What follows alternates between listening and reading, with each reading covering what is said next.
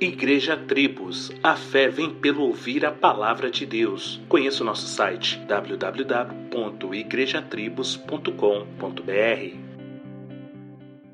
Olá, tudo bem?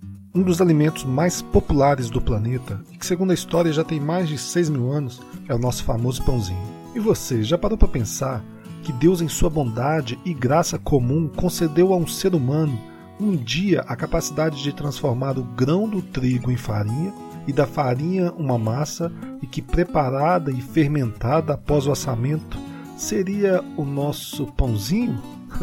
e não somente isso, um dia o próprio Deus comeria e até se identificaria com o pão na ceia. Maravilhoso, não é mesmo?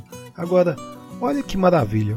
O pão, que é este alimento universal, está praticamente nas nossas mesas todos os dias e não enjoamos diferente às vezes de um prato que, mesmo sendo muito saboroso, se você o comer todos os dias pode vir a enjoar.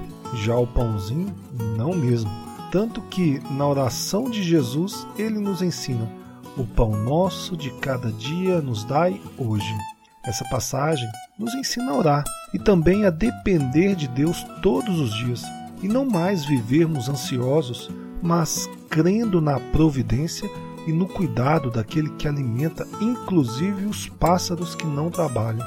Agora, por que ficar ansioso com as coisas materiais? Em João 6, Jesus fala ao povo que, assim como o pão que Moisés deu a eles no deserto, apesar de ser do céu e dado por Deus, este perecia. Ele não, pois era o pão vivo que desceu do céu, e quem comesse deste pão jamais teria fome e nem sede alimente-se de Cristo e seja satisfeito e não enjoe. Afinal, o pão nosso de cada dia nos dai hoje.